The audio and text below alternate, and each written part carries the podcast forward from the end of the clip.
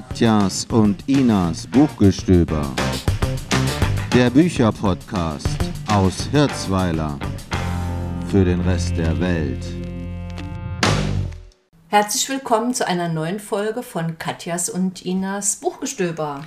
Hallo, heute haben wir eine Folge, wo wir euch einfach nochmal äh, Bücher vorstellen. Ohne Interview, ohne irgendwas. so ganz klassisch. Klassisch. Und unser Titel heute ist Weite Welten in bunten Büchern. Genau, weil wir haben heute Bücher aus und von Afrika und Indien. Mhm. Also diesmal gar nichts Deutsches dabei. Mhm. Kein Regionalkrimi, mhm. kein nix. Kein nix. Dafür genau. spannende und interessante Lektüre. Wie gesagt, aus Indien und aus Afrika oder zumindest mit einem afrikanischen Hintergrund. Genau, genau. Äh, ja, und wir haben zwei Autoren, zwei Autorinnen. Wir haben ein Buch mit Erzählungen. Wir haben zwei Romane und ein Sachbuch. Wunderbar. Und haben wir wirklich heute ein sehr buntes und breites Spektrum. Genau. Gut, willst du anfangen, Katja? Ich kann gerne, ich kann gerne anfangen, genau. Ich habe hier äh, das Buch einer Autorin aus Nigeria. Sie heißt Chimanda Ngozi Adichie und das Buch heißt Amerikaner aus dem S. Fischer Verlag. Es ist ein dickes Buch, es hat äh, über ähm, 500 Seiten und die Autorin Chimanda Ngozi Adichie ist eine, wie gesagt, nigerianische Schriftstellerin, lebt heute teils in Nigeria, teils in den USA und äh, hat einen ähnlichen Werdegang hinter sich wie ihre Protagonistin in dem Buch Amerikaner, äh, die Ifemelo. Die Ifemelo heißt so, ist eine mhm. Nigerianerin, in, in Nigeria geboren und äh, es gibt noch einen Protagonisten, das ist der Obinze. Und eigentlich ist dieses Buch eine, ich würde sagen, naja, so die Liebesgeschichte zieht sich so ein bisschen durch, aber es ist natürlich Aha. noch viel mehr. Also diese beiden äh, jungen Menschen ähm, ja, lernen sich, sagen wir mal, in ihrer Jugend, in ihrer Studentenzeit kennen und lieben und das Leben treibt sie auseinander. Es ist so, dass äh, beide ähm, ja nach anderen Ländern streben. Beide möchten gerne nach ähm, Amerika auswandern und äh, das Buch ist aus dem Jahr 2013 und es, äh, tja, wie soll ich sagen, es ist, äh, vermute ich mal, ich will jetzt nicht pauschalisieren, aber es scheint so in dem Buch, als wäre natürlich Amerika das gelobte Land. Und die jungen, sehr gebildeten Menschen hier in dem Buch äh, sehen das natürlich auch, also als Ausweg. Ja? In ähm, Nigeria ist es zu der Zeit so, äh, das sind dann so die, die 80er, 90er, genau. Ähm, ist es in der Zeit so, dass das Bildungssystem da niederliegt, also vor allem der ganze universitäre Betrieb. Ja, es gibt, ähm, ich würde nicht sagen Unruhen im Land, aber es gibt ganz viele Streiks und ganz viele Probleme mit Korruption. Und äh, wenn man eine universitäre Karriere anstrebt, dann sind die Chancen dort nicht gut. Jeder strebt nach, also ins Ausland quasi. Und auch Obinze und Ifemelo nutzen die Chancen, die sich ihnen bieten. Und es schlägt die Ifemelo als erstes nach, also nach Amerika in die USA. Ähm, sie äh, studiert dort weiter, hält auch zuerst noch Kontakt zu Obinze. Es gibt auch Pläne, dass sie vielleicht, äh, dass er vielleicht nachkommt. Aber es ist natürlich alles schwieriger als gedacht. Und so trennen sie sich bald. Ifemelo hat dann ähm, einen Freund in Amerika, einen Weißen. Und Obinze entscheidet sich, nach England zu gehen. Allerdings äh, geht er, anders als Ifemelo, illegal nach England. Aha, okay. Ja, also die Ifemelo, ihr gelingt es durch ein Stipendium nach Amerika zu kommen. Sie hat auch eine Tante und andere Freunde, die schon quasi vor Ort sind, die sie auch, ja, äh, sagen wir mal, unterstützen, so gut wie es geht, obwohl sie wirklich auch äh, keinen leichten Weg hat, mhm. letztlich. Und ähm, Ubinze trifft auch auf Freunde, also die äh, Solidarität zwischen, ähm, wie soll ich sagen, Exil-Nigerianern mhm. ist wohl sehr groß. Aber äh, natürlich ist es so, wenn jemand ähm, viel erreicht hat, dann kennt er die Leute nicht mehr, die noch nichts erreicht haben. Ja? Und so gibt es viele Begegnungen und viele Versprechungen und äh, schließlich ist es so, dass Obinze sich dort in eine äh, Scheinehe begeben soll. Na, so, bis dorthin kann ich es mal erzählen. Ähm, das Buch ist zeitlich äh, umfassend sehr interessant aufgebaut, weil ähm, es zu dem Zeitpunkt beginnt, als ähm, beide schon lange getrennt sind. Beide Aha. haben sich schon, äh, sagen wir mal, in ihren Umgebungen eingefunden und die Efemelo ist in den USA erfolgreich geworden, auch mit einem Blog. Ja, also sie ist hier, wird so eine richtige Expertin. Ihr Thema ist, ähm, ja, sie sagt, ähm, ja, äh, schwarze Amerikaner und amerikanische Schwarze und nicht-amerikanische Schwarze. Ja, also das, äh, darüber schreibt sie ihren Blog. Ja. Mhm, okay.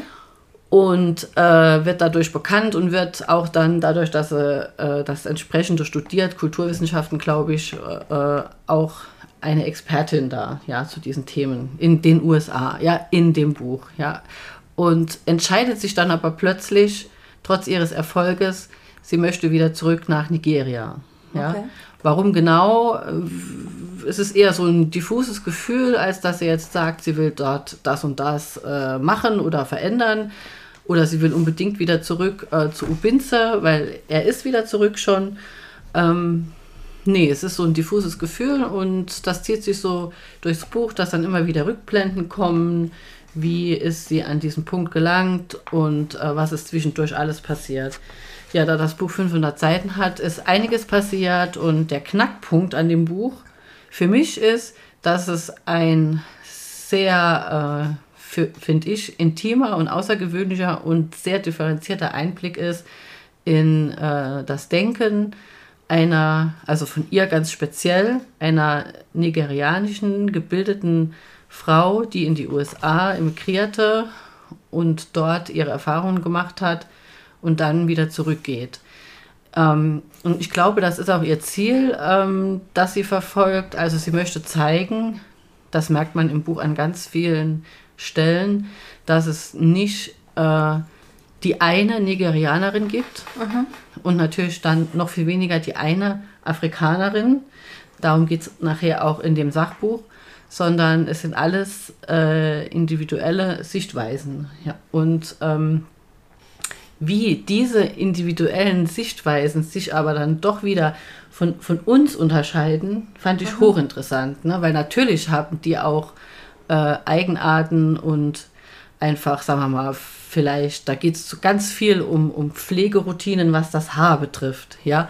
Und das ist so ein Beispiel, und so gibt es viele Beispiele, wo man äh, einfach sieht, was gibt es denn da über, überhaupt? Äh, alles für, für Denkansätze auch. Mhm. Ja, wie funktionieren die äh, Familien, wie sind die untereinander verbunden? Man spürt auch, dass die, die Kultur des Zusammenhalts irgendwie eine andere ist als, als bei, bei uns jetzt. Ne? Mhm. mhm. Wobei wir auch, wir zwei, ja, sehr zusammenhalten, aber ne, ihr wisst, was ich meine. Und ähm, äh, ja, genau das äh, habe ich so noch nicht gelesen und habe da auch vieles einfach gelernt. Ja, genau. Ich kann euch du wolltest, genau, du ja, wolltest uns so ein Stück vorlesen. Einen kurzen Abschnitt vorlesen. Und zwar äh, gibt es immer wieder Abschnitte im Buch, wo sie ihren Blog, also wo sie Teile mhm. aus ihrem Blog schreibt. Und äh, das ist ein Teil davon. Dieser Abschnitt heißt Applaus für Michelle Obama und Haare als Metapher für Rasse. Und diese Ifemelo schreibt dann, eine weiße Freundin und ich sind Groupies von Michelle Obama. Neulich sagte ich zu ihr, ich frage mich, ob Michelle Obama Attachments eingearbeitet hat. Ihr Haar sieht heute voller aus und das heiße Kletten jeden Tag muss es schädigen. Und sie, meine weiße Freundin, sagt, du meinst, ihr Haar wächst nicht so? Liegt es an mir oder ist das die perfekte Metapher für Rasse in Amerika? Haare. Schon mal eine Styling-Sendung im Fernsehen gesehen? Auf dem hässlichen Vorherbild hat die schwarze Frau natürliches Haar, Klammer, wüst, spiralig, kraus oder lockig, und auf dem hübschen Nachherbild ist es glatt, nachdem es jemand mit einem heißen Stück Eisen versenkt hat. Manche schwarze Frauen, AS und NAS, das ist ihre Abkürzung für amerikanische Schwarze und nicht-amerikanische Schwarze, würden lieber nackt auf die Straße rennen, als sich mit ihrem natürlichen Haar in der Öffentlichkeit zu zeigen, weil es nicht professionell, intellektuell, was immer ist, weil es nicht normal ist. Ja, und dann erzählt sie auch äh, ganz viel, wie sie ihre Haare machen lässt, was das für ein Ritual ist, was es da für verschiedene Bezeichnungen gibt. Ähm, sie nimmt dann auch Bezug auf Beyoncé, die auch immer die Haare geklettet hat. Und mhm. sie würde sich so sehr wünschen, dass Beyoncé als äh, strahlende, also ausstrahlende Persönlichkeit quasi als Vorbild sich mal die Haare einfach Natürlich, wachsen lassen würde, wie sie ja, wirklich aussehen. Ja. ja. Und daran äh, macht sie auch diese quasi, gibt es ja manchmal in so Frauengruppen, in so Mädchenklicken, ja, so Hierarchien, ja, wer ist die Schönste, wer ist die beliebteste. Und das war in, zum Beispiel in ihrer Clique ähm, in der Schule zurück in, in Lagos, in Nigeria, immer die mit dem geklettetsten Haar und mit der hellsten Haut. Mhm. Und das setzt sich fort, äh, bis äh, sie dann nachher in den USA ist, wo dieser Unterschied natürlich noch viel, viel größer ist, weil dort kommen ja noch die, die Weißen dazu die ja. dann noch weißer sind. Ja, ja. genau, ja. ja. Und natürlich überlegt man heute auch mit den ganzen Begriffen. Ich habe auch überlegt, wie bringe ich das jetzt hier im Podcast äh, rüber? Kann ich das hier so vorlesen mit Rasse und äh, amerikanische Schwarze und so? Aber ich habe mich einfach entschieden, äh, sie schreibt das ja mhm. aus ihrer Sicht und sie hat die Begriffe so gewählt. Das Buch ist von 2013 und ähm, jo, ich finde es einfach klasse und bin dankbar, dass äh, ja, dass ich das lesen durfte. Das habe ich durch Zufall gefunden. In der Bibliothek.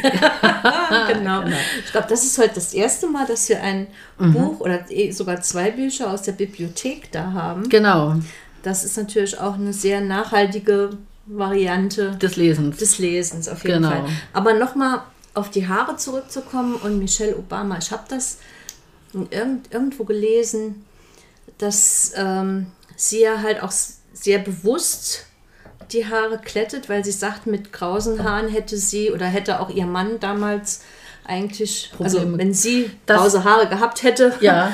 hätte ihr Mann keine Chance genau gehabt. Genau, das steht äh, auch hier, wenn ich das jetzt weiter Präsident genau, zu werden. Wenn ne? ich das jetzt weiter vorgelesen hätte, steht das genau so, wenn sie die ah, Haare kraus hätte, dann würden alle, äh, sagen wir mal, Wackeldemokraten, die sich nicht so ganz sicher, ja, yeah. die hätten sie dann nicht gewählt, ja. ja. Und sie äh, erzählt auch im Buch, also die, die Protagonistin, die Ifemelo, dass der Obama ein ganz großer Star für sie alle ist, weil er ist Verhältnis, also sie sagt das so, ja, verhältnismäßig hell, mm. hat aber eine dunklere Frau mm. und eine dunkle also sie macht da so richtige Abstufungen, ja, wo sie so das so kategorisiert. Eine, eine, eine dunkle Frau äh, achtet einen helleren Mann sehr, der eine dunkle Frau auch wählt, weil jeder, ähm, sagen wir mal, Heller sich hellere, hellere Mann, äh, ja genau, ähm, eigentlich äh, auch nach noch helleren Frauen strebt. Und das muss man sich mal überlegen. Das ist ja jetzt nichts, was, was die sich ausgedacht hat, sondern das sind ja mhm. auch genau das, äh, sind auch die Erfahrungen von der Chimamanda Adichie. Ja, es ist schon äh, sehr nah auch an ihrem eigenen Leben und auch an dem, was sie jetzt in, in äh, Fachvorträgen erzählt. Genau. Also lest es unbedingt, wenn ihr euch ein wenig äh, für Nigeria und für Migration interessiert und für dieses Thema sehr empfehlenswert. Sehr schön. Vielen ja. Dank. Ja. Ich habe jetzt ein bisschen was Leichteres. Mhm. Das ist ja meistens mein Job. Na. Und zwar äh, habe ich das Buch in allen deinen Farben von Bolu Babalola. Mhm. Das Buch sieht schon so knallig aus, so in so Bonbonfarben, so schön Deshalb, ich glaube, deshalb habe ich es mir auch gekauft, weil mir das Cover sehr gut gefallen hat. Und ähm, Boluba Balola ist 1991 geboren, ist eine britische Autorin mit ähm, nigerianischen Eltern. Ist halt auch in, in England aufgewachsen. Und dieses Buch, ähm, übrigens ein FSC, auf SSC-Papier gedruckt. Also ja. wer unsere letzte Folge gehört hat, weiß, um was es geht. Das heißt, es ist ein Papierprodukt, das aus Wäldern stammt, die nach besonderen ökologischen und sozialen Kriterien bewirtschaftet werden. Und ich denke, wir werden das immer öfter nochmal erwähnen, was, ja. was wir hier für Druckprodukte haben. Ähm, das ist ein, ein, ein Buch mit ja, ein bisschen über 300 Seiten aus dem Eisel Verlag. Ähm, in Deutsch erschienen 2022, also relativ aktuell. Und es enthält 13 Liebesgeschichten. Aber keine normalen Liebesgeschichten. Normale Liebesgeschichten. Keine normalen? Liebesgeschichten. Sondern es sind Neuinterpretationen von, ich sag mal, Märchen und Sagen aus dem asiatisch-arabisch-afrikanischen Raum. Okay. Ne? Also da spielen dann, ähm, also was, was, das, was eigentlich hier so der, der einheitliche, Der rote Faden? der rote Faden ist, genau, ist, dass es eigentlich immer um starke Frauen geht. Ah ja, ja. Ne? Und da geht es dann um zum Beispiel um Nofretete. Oder, also sie schreibt eine neue Liebesgeschichte um Nofretete oder Scheherazade oder ähm, halt auch, sagen wir mal, viele, die man jetzt so vielleicht nicht kennt, oder irgendwelche, ähm, ja gut, teilweise Psyche kennt man, glaube ich, das ist so eine, aus, auch aus dem Griechischen, aber Sia oder Naleli, also das sind dann eher, kennst du die? Uns unbekannt. Nee. Achso, unbekannt, ja. äh, äh, da hast du genickt, ich nicke deswegen hab ich- zustimmend, ja. Ich kenne sie auch nicht, ja. Genau. Mhm. Ähm, wie gesagt, es sind alles Liebesgeschichten mit starken Frauen, nicht immer mit einem Happy End. Ähm, Nofretete wird man jetzt hier, glaube ich, jetzt auch nicht unbedingt nochmal so wiedererkennen. ne? Also die sind schon sehr frei neu interpretiert. Ähm, zum Beispiel jetzt die Nofretete ist jetzt hier Chefin von einem Club. Der Club heißt äh, Aton. Und es ist dann ein, Sünden, ein Sündenfuhl, in denen es vor zuchtlosen, unzivilisierten Frauen widmet. Äh, wimmelt, wimmelt, Entschuldigung. Regiert werden sie von der Verbrecherkönigin Nofretete Aton, der Gattin des berüchtigten Gangsters Echnaton. Ne? Also ähm, Spannend, ja. sehr spannend. Also es ist wirklich so teilweise erkennt man noch mal so ähm, vielleicht auch so den Kern der, der historischen oder auch halt dieser Märchen und, und Sagen, ähm, aber halt wirklich auf, eine, auf ein ganz neues Level gebracht. Und das fand ich schon sehr spannend. Wie gesagt, es sind halt 13 Geschichten. Also es sind am Schluss auch einige eigene dabei von ihr, also die jetzt unabhängig sind von irgendwelchen Sagen und Märchen. Ähm, es ist einfach schön zu lesen. Ja. Ne? Also wenn man so ein bisschen, ich sag mal, ja, schon ein bisschen feministische Liebesgeschichten. Ja. Schon auch mit ein bisschen Kitsch, aber nicht so überzuckert, dass sie wehtun. Also es ist so ein schönes, äh, eine schöne, schöne Mischung. Und wie gesagt, es ist halt einfach nochmal so eine ganz andere, ganz andere Sicht. Ja, ja. Also solche Liebesgeschichten habe ich noch nie gelesen, muss ich sagen. ja, okay. Das hat mir wirklich sehr gut gefallen. Ja, also sie kratzt auch am gängigen Narrativ. Ja. Absolut. Sehr schön. absolut. Absolut. Genau, das war Bolu Babalola in all deinen Farben. Sehr schön, danke. Ja, als zweites habe ich dabei ein Sachbuch. Das ist mir heute Morgen in die Hände gefallen, auch in der Bibliothek. Und zwar ist es krachneu. Es kam mir quasi aus der Kiste, also aus der Kiste, also direkt aus dem Paket vom Lieferanten entgegengefallen. Und ähm, man blättert da einmal so schnell durch, ja. Äh, und dann sah ich gleich zu Beginn ein Zitat in diesem Buch von genau der Autorin, von der dieses erste Buch ist, das ich euch vorgestellt habe, von der Chimamanda Ngozi Adichie. Und das Sachbuch hier heißt Afrika ist kein Land von Dipo Faloyin. Also ich hoffe, wir haben die ganzen Namen, sprechen wir richtig aus. Ganz ja, bestimmt, ja. wir haben uns Mühe gegeben. Ja, Afrika ist kein Land und das äh, ist auch so ein bisschen der Gedanke, der mich auch während des Lesens des Romans hier begleitet hat. Es ist ja kein Land, es ist ein Kontinent. Ne? Also das ist ja jedem klar. Trotzdem äh, hat man das irgendwie so im Kopf, dass das eins ist. Also irgendwie hat man die Idee, Afrika ist mehr eine Einheit als jetzt zum Beispiel Europa, Europa, okay. oder Asien auch. Ne? Also bei Asien weiß man ja, dass, äh, ja, das haben wir irgendwie mehr drin, ne? Was, aber bei Afrika denken wir, oh, die Afrikaner sind ja irgendwie alle gleich, ja? Das, das kehrt man so, wie sagt man, oder steckt man so unter einen Hut oder keine Ahnung.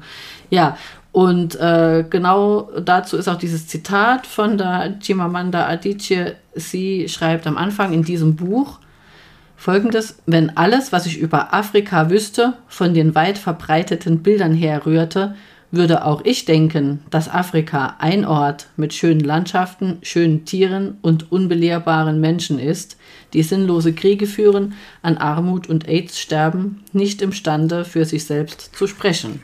Ja, und in den wenigen Sätzen äh, äh, sagt sie eigentlich das, warum vermutlich Dipo Valoyen dieses Buch äh, geschrieben hat, nämlich um zu zeigen, dass es ja so nicht ist. Ja. Und das fasst so quasi die Vorurteile Ja, oder ja. dieses pauschale Vorurteil über Afrika dann eigentlich Genau, so zusammen. genau. Es steht auch hier äh, im Klappentext, dass halt sein Ziel ist, dass er an diesen Stereotypen kratzen will, beziehungsweise die auch irgendwie aus der Welt schaffen möchte. Und ich habe jetzt angelesen bis Seite 30 ungefähr. Äh, mehr habe ich jetzt heute nicht mehr geschafft. Ja. Normalerweise haben wir die Bücher schon fertig gelesen, Ja, ja, auf jeden bevor Fall. wir sie vorstellen, aber das hier ist jetzt, Das das, hat, hat gerade ja so gut gepasst, ne? so knallermäßig Ja, gepasst. Er ist natürlich auch Nigerianer, ja. Und er schreibt auch am Anfang, ich bin nicht allgemein Afrikaner, ich bin Nigerianer. Dieses Buch spiegelt meine Sichtweise als solche wider. Und er schreibt zum äh, Thema Identität äh, folgendes.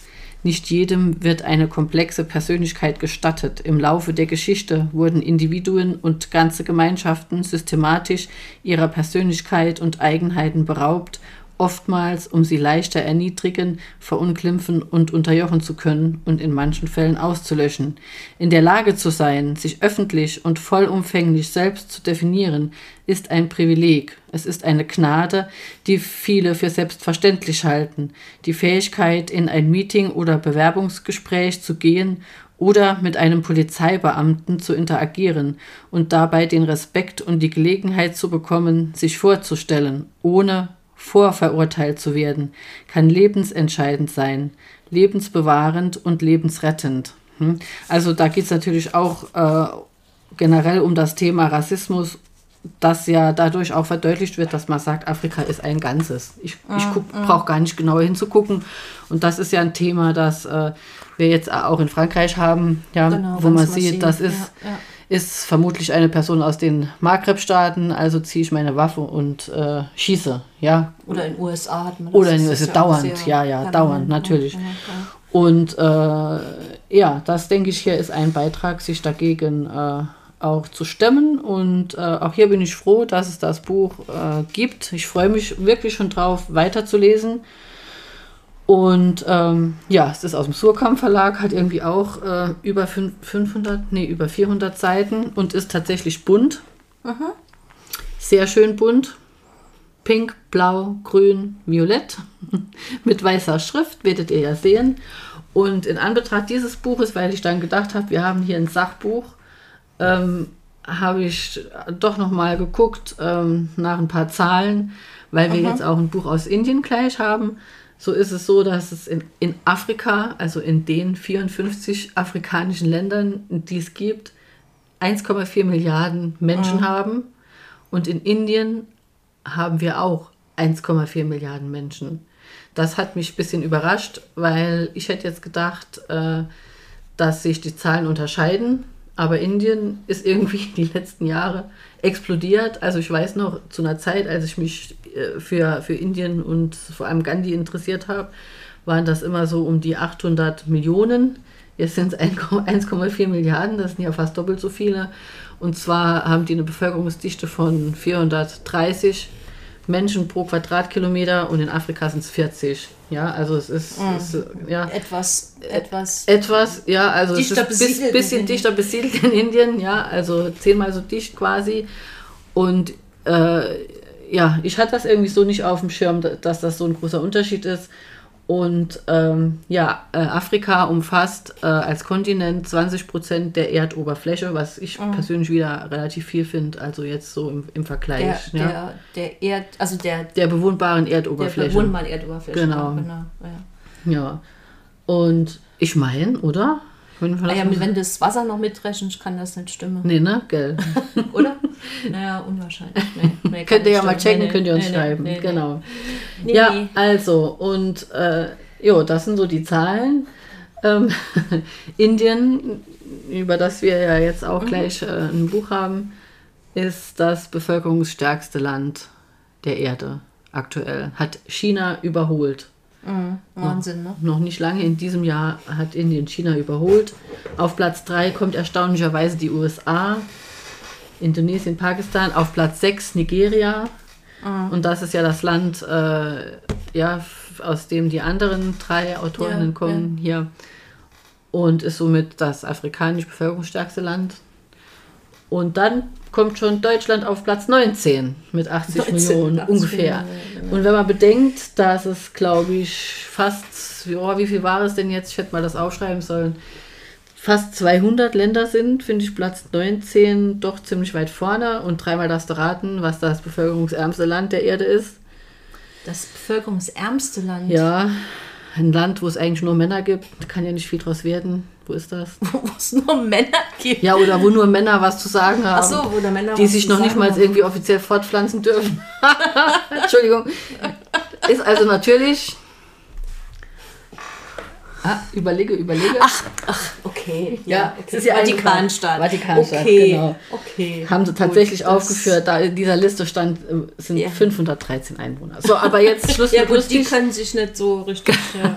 Schluss mit Oder lustig, die machen genau. es trotzdem, aber ich glaube, das zählt dann nicht. Das so, zählt ne? nicht, die werden nicht. Ja, genau. Schluss mit lustig. Ja, Okay. so. Also Indien, ein indischer Autor, ein Mann und ein schönes, buntes Buch. Autor Sanjeev Sahota ist britischer Schriftsteller, ähm, aber seine Großeltern väterlicherseits äh, sind 1966 aus Punjab in Indien nach Großbritannien migriert. Und er unterrichtet kreatives Schreiben an der Durham University und lebt in Sheffield. Genau. Und das Buch, um das es geht, das Porzellanzimmer, basiert auch ähm, ja, lose auf seiner Familiengeschichte. Ähm, ist ein, es erschien 19... Nee, Quatsch. oh. Es ist erschienen 2023 im ähm, Hansa Blau Verlag. 238 Seiten, also eigentlich schon ein relativ kleines handliches Buch, ein Hardcover. Ähm, ist auch gedruckt auf SF Yeses, nee. FSC-Papier, heute habe ich es aber. Und es wurde auch ohne Folie. Ähm, Ohne Folie. Hat sehr extra schön. den Hashtag ohne Folie. Genau. Und worum geht's? Ähm, es gibt so zwei Erzählstränge. Der, der Hauptstrang, würde ich jetzt mal sagen, ist so der äh, Strang, Strang, der 1929 spielt. In einem kleinen Dorf in dem ländlichen Punjab. Ähm, Punjab ist ein indischer Bundesstaat im Nordwesten von Indien und hat heute zumindest mal 27 Millionen Einwohner. Ne? Also schon auch relativ, ähm, relativ eng be besiedelt. Die, worum geht's? Es geht um eine, eine junge Frau, die Meha, die in einer, ich sag mal, Dreifachhochzeit mit ihrem, mit einem der Söhne äh, einer Witwe verheiratet wird. Also die, die anderen zwei Söhne haben dann quasi zur gleichen Zeit auch eine junge, junge Frau bekommen. Die sind alle so spottjung, so 16, 15, 16, 17 Die Damen. die Damen, genau. Die hat auch bei der Hochzeit eigentlich so richtig den Mann nicht gesehen, weil sie da so zugeschleiert war. Ähm, äh, und sie lebt dann auf dem Hof der Witwe, in einem, oder das Zimmer nennt man Porzellanzimmer. Dort ist der, die, ähm, die Mitgift der ihrer Schwiegermutter quasi wird dort aufbewahrt und das sind halt so auch so unter anderem so Porzellanteller, so blau-weiße Porzellanteller. Das heißt, die drei Frauen sind dann in, oder die drei Jungfrauen sind in einem ganz, das ist ein kleines, kleines Räumchen. Dort verbringen die eigentlich den, den, die meiste Zeit, können durch so ein paar Jalousien auch mal raus auf den Hof gucken. Ähm, klar, müssen halt natürlich auch mal raus für ähm, zu arbeiten, müssen kochen, putzen, also alles, was, was dann auch da dazugehört. Aber sie haben eigentlich nie die, die Gelegenheit, ähm, diese Männer kennenzulernen und wissen auch gar, eigentlich gar nicht, mit welchem von den drei Brüdern sie verheiratet sind, weil nur ab und zu nachts ähm, beschließt oder sagt dann die Schwiegermutter Bescheid, ey, du schläfst jetzt heute Nacht nicht im Porzellanzimmer, sondern in einem anderen Zimmer und dann kommt dann bei Dunkelheit der Ehemann und gut, macht dann, äh, erfüllt seine ehelichen Pflichten. Ähm, das ist schon schon interessant. Also auch geht es auch nochmal darum, dass, dass zum Beispiel dann auch äh, das Thema Schwangerwerden, einen Sohn gebären halt ein ganz wichtiges Thema ist. Ähm, aber auch so diese, also diese, diese absolute Trennung. Ne? Also die, die wissen wirklich nicht, also die- keine der drei Mädchen weiß, welchen von den Jungs sie geheiratet haben. Die haben nie im Hellen quasi mit denen mal gesprochen. Ähm, Also kommt dann immer der gleiche auch zu Ihnen oder sind. Vermutlich, ja. Ja, ja, das hatte ich auch kurz befürchtet, aber es sieht so aus, als ob es immer der gleiche war. Aber nichtsdestotrotz, sie schafft es irgendwie mit, mit einem der, der Brüder da in, in näheren Kontakt zu kommen und verliebt sich auch in ihn. Nur leider ist es der falsche. Oh ja, wer hätte es gedacht, ja. Sie denkt, es wäre ihr Mann, aber Ein leider ist, es, unerwarteter Plot-Twist. leider ist es nicht ihr Mann. Ähm, dann gibt es noch eine, eine zweite Schiene, die dann, ich sag mal, eher ak- aktuell spielt. Das ist dann der Urenkel des Mädchens. Ähm, kommt auch nochmal nach Indien. Also die sind dann in der Zwischenzeit dann irgendwann nach England ausgewandert. Äh, er kommt dann nochmal zurück nach Indien, besucht dort auch Verwandtschaft und versucht von so einer, von so einer Drogenproblematik loszukommen. Und kommt dann auch nochmal auf diese Farm, die dann damals dann auch äh, verlassen dasteht und findet auch dieses Porzellanzimmer und renoviert da und ja, erzählt dann, lebt dann auch so ein bisschen nochmal auf und beschäftigt sich auch so ein bisschen mehr mit, mit dieser ganzen Familienhistorie. Und Das ist dann ganz, ganz interessant. Und es ist, es sind so ganz viele Aspekte. Es sind, kommen ähm, Sachen vor wie die, die, die indische Befreiungsambitionen zu der Zeit, dann aus der neueren Zeit auch wie rassistisch die, die Inder in, in England damals behandelt wurden. Ähm, klar, Patriarchat, ne? wie viel haben die Frauen zu sagen oder nicht zu sagen. Also es sind ganz, ganz viele Aspekte, aber das ist dann oft auch wirklich so, ich sag mal schon so,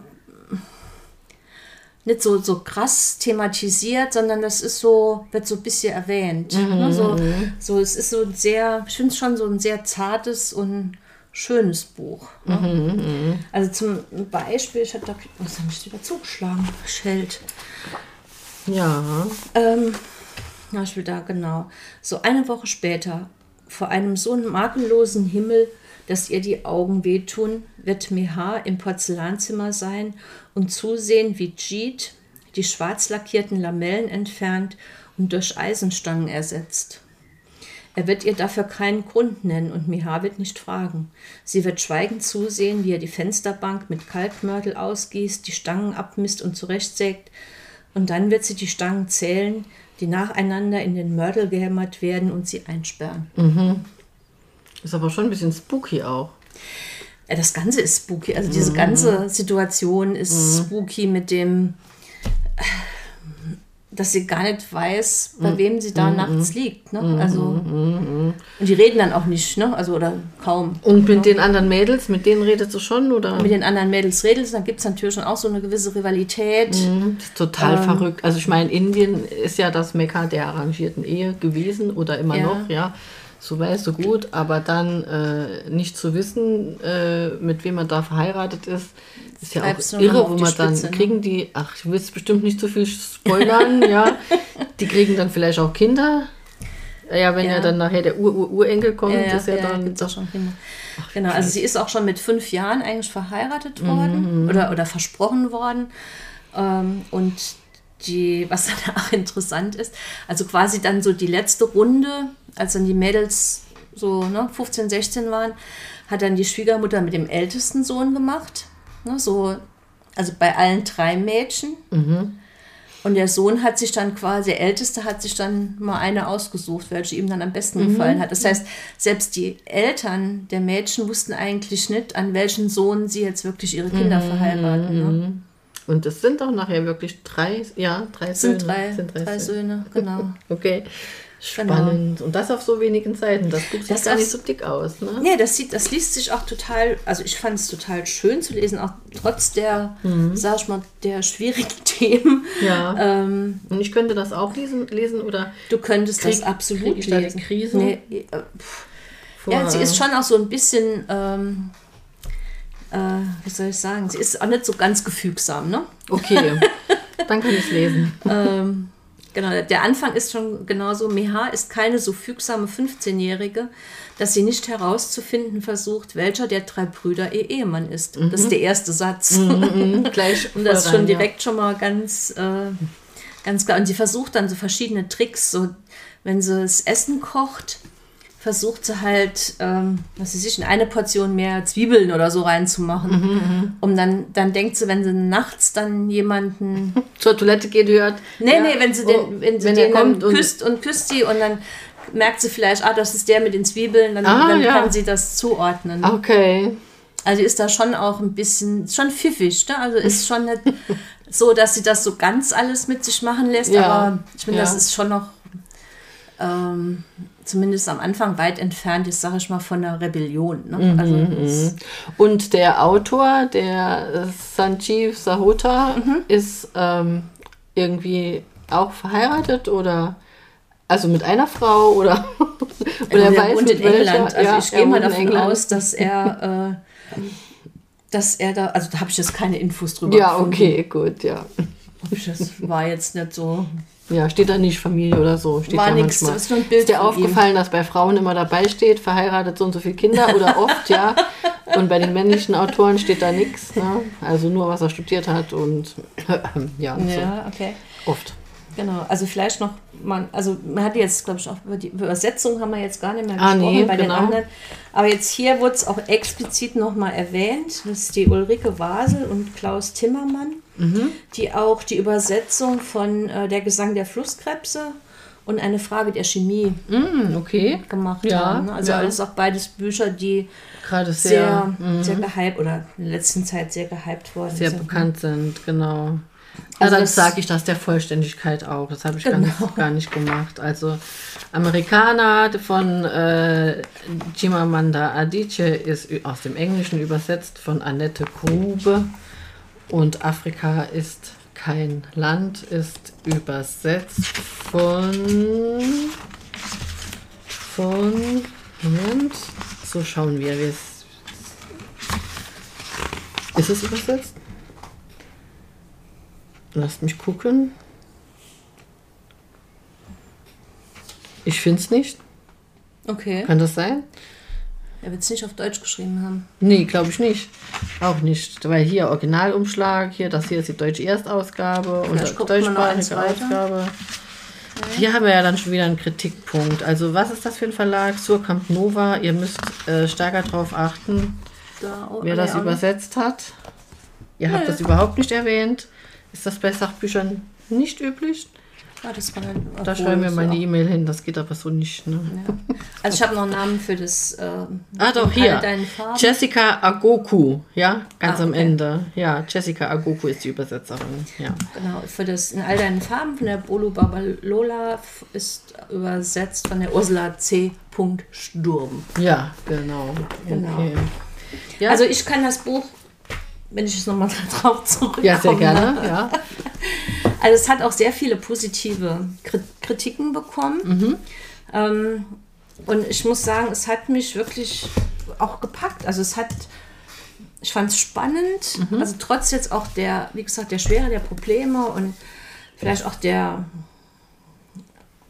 ja, ich meine, es ist auch nicht unbedingt ein Happy End, wenn ich es jetzt mal so sage, okay. schon mal so weit spoilern darf. Mhm. Ähm, aber trotzdem kann man es wirklich nicht aus der Hand legen und ich habe so in, in, zwei Runden oder so habe ich es durchgelesen. Mhm. Ne? Super, da kannst du jetzt mal die Aufkleber rausmachen und dann, dann nehme ich es an dich weitergeben. genau. Nee, kann ich gerne machen. Also ja. wie gesagt, wenn ihr so ein bisschen interessiert seid, an, ähm, auch an, an Indien, an der Kultur. Ja, Ach, ich wollte dir noch eine, eine dann, Frage stellen. Ja. Dann äh, dann ist das auf jeden Fall ein, ein sehr schönes Buch. Mhm, gut.